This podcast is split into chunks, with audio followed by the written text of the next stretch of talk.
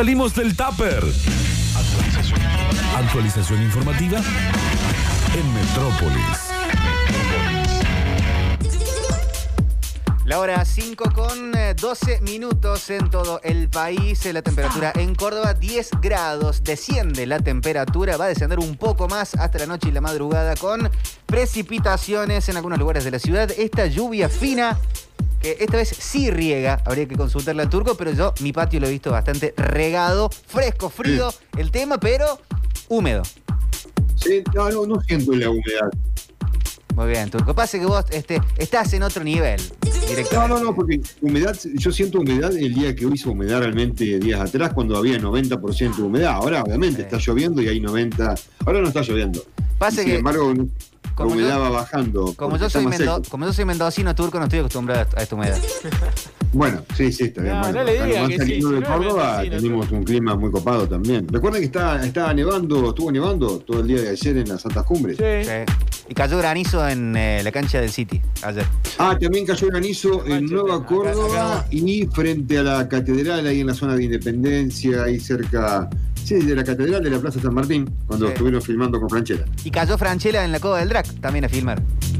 Ahí Algunas también, ahí también cayó granizo. claro. escenas se han filmado por ahí. Hacemos algunos titulares, repasamos noticias de algunos portales importantes. La voz del interior es el primero que tiene como noticia destacada. Córdoba de continuar la llegada de vacunas ampliarán el criterio de aplicación. Los lugares que más han vacunado han empezado ya a notar gente más 50 con comorbilidades y a otra gente, dependiendo de la comorbilidad, de la complicación de salud, otra gente de, eh, bueno, otras edades. Sí en Córdoba se están vacunando a gente con certificados de discapacidad. Depende de la eh, discapacidad que tenga cada uno, que lo pero aparentemente se va a empezar a ampliar el criterio de vacunación, esperando también la llegada de más y más y más vacunas. Destacan también a Mauricio Macri, que está en Miami, eh, a donde dio una charla en donde dijo, entre otras cosas, que la democracia en Argentina está amenazada. Eh, más noticias. eh, Fernández a la justicia. Basta, no usen las sentencias para favorecer a los candidatos que les gustan en un acto, en una inauguración de viviendas, junto a Cristina Fernández de Kirchner, junto a Sergio Massa, junto a Axel Kisilov. Está como el frente de todos. Se ha mostrado para demostrar unidad después de algunos días con muchos rumores y noticias que no eran tan alentadoras para el frente político. Nos pasamos al portal Infobae, eh, que eh, siempre destaca las divisas. El dólar libre está a 151, bajó unos puntos. El contado con liqui bajó unos puntos también a 157, había llegado a 160. El dólar Banco Nación 98,75. El riesgo país en 1568. Dólar solidario, entre muchas comillas, 162.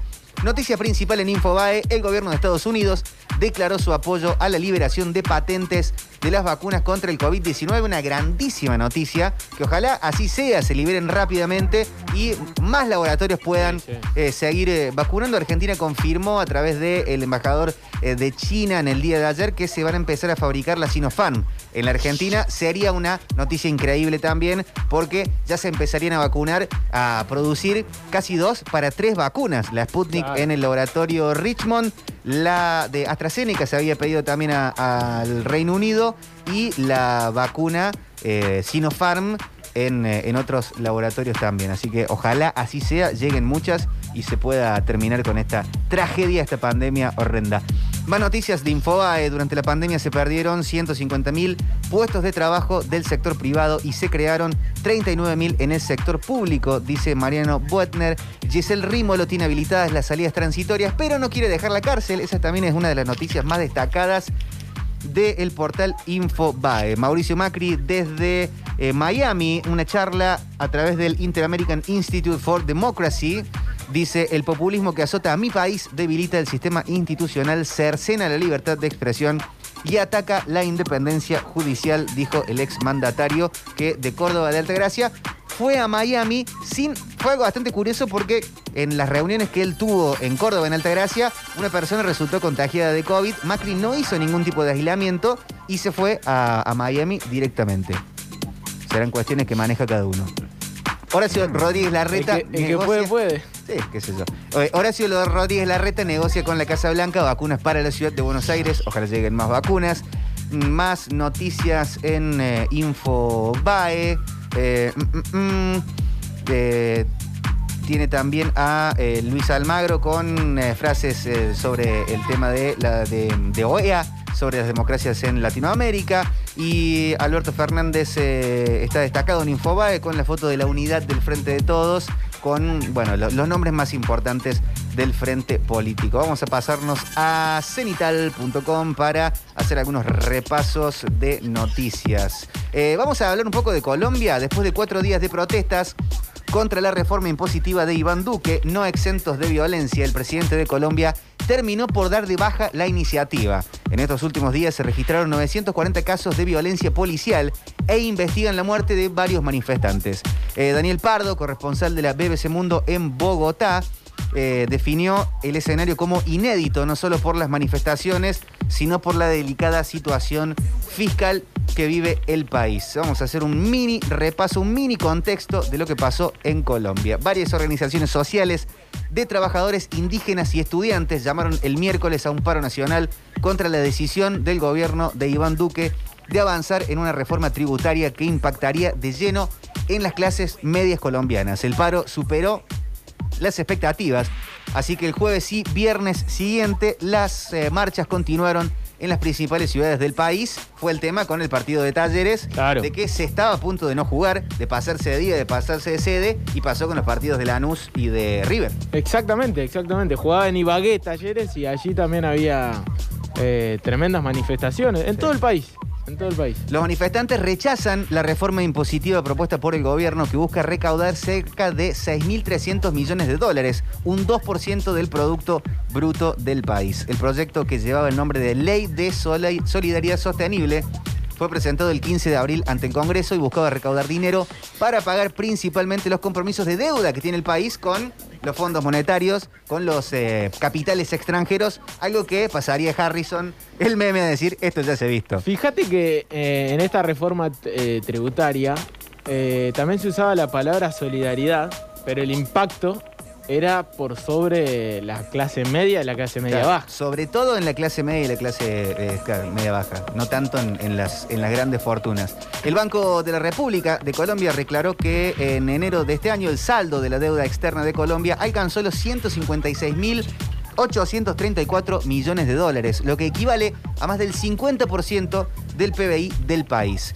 Eh, para el corresponsal de BBC en Colombia, las protestas van mucho más allá de este eh, proyecto y son más bien una crítica al modelo económico que rige en el país desde hace un siglo, que es un modelo que si bien le ha dado a Colombia una estabilidad en los mercados internacionales, como el hecho de mantener déficit bajo, deuda baja y poca inflación, también ha generado uno de los países más desiguales del mundo. Es el segundo más desigual del mundo después de Brasil, le sigue Chile.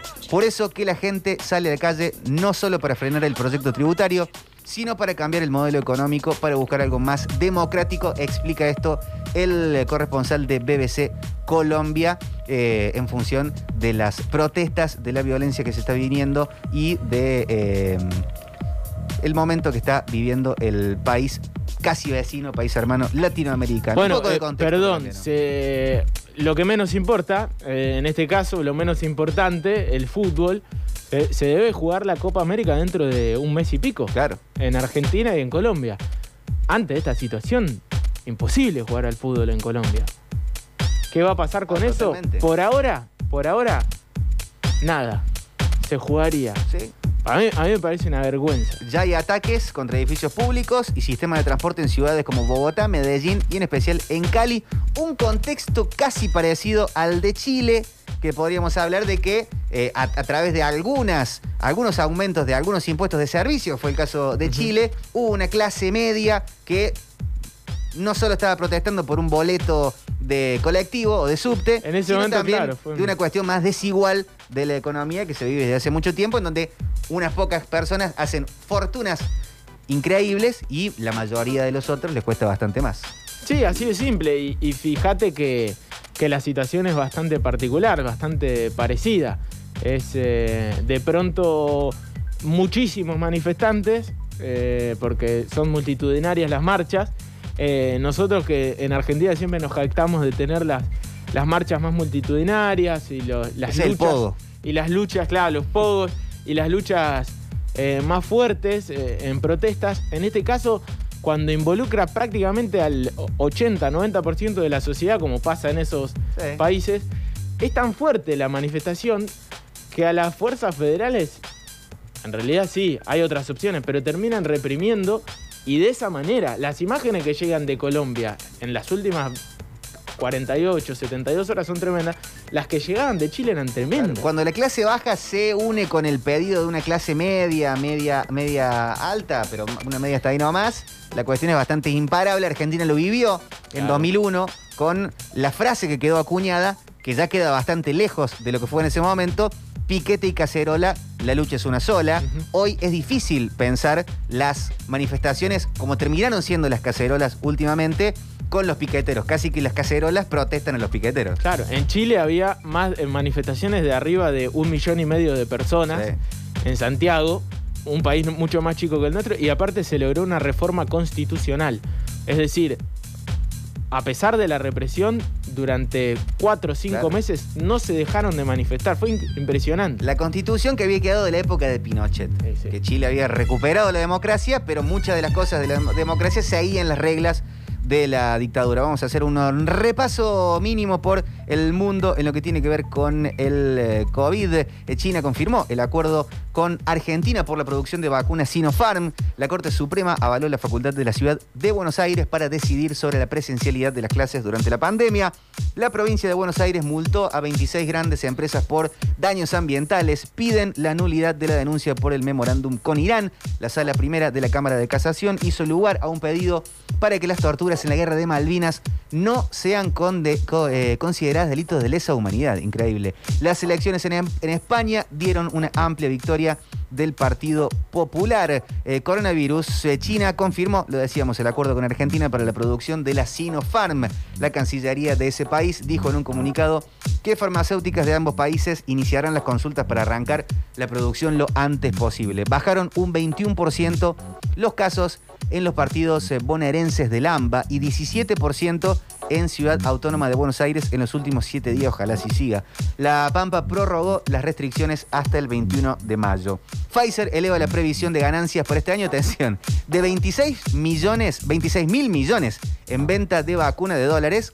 Eh, era de 12 a 26 mil. La empresa pedirá que se apruebe su vacuna para niños y niñas este año. Biden pone como objetivo vacunar con una dosis al 70% de los adultos para el próximo 4 de julio. España e Italia insisten en el G20 con la propuesta de pasaportes de vacunación para reactivar el turismo. Italia permitirá la movilidad nacional para turistas vacunados desde el próximo 15 de mayo. Uruguay posterga una semana el inicio del torneo de fútbol y de básquet. En Uruguay no hay fútbol directamente. Chile registra su cifra diaria de contagios más bajas.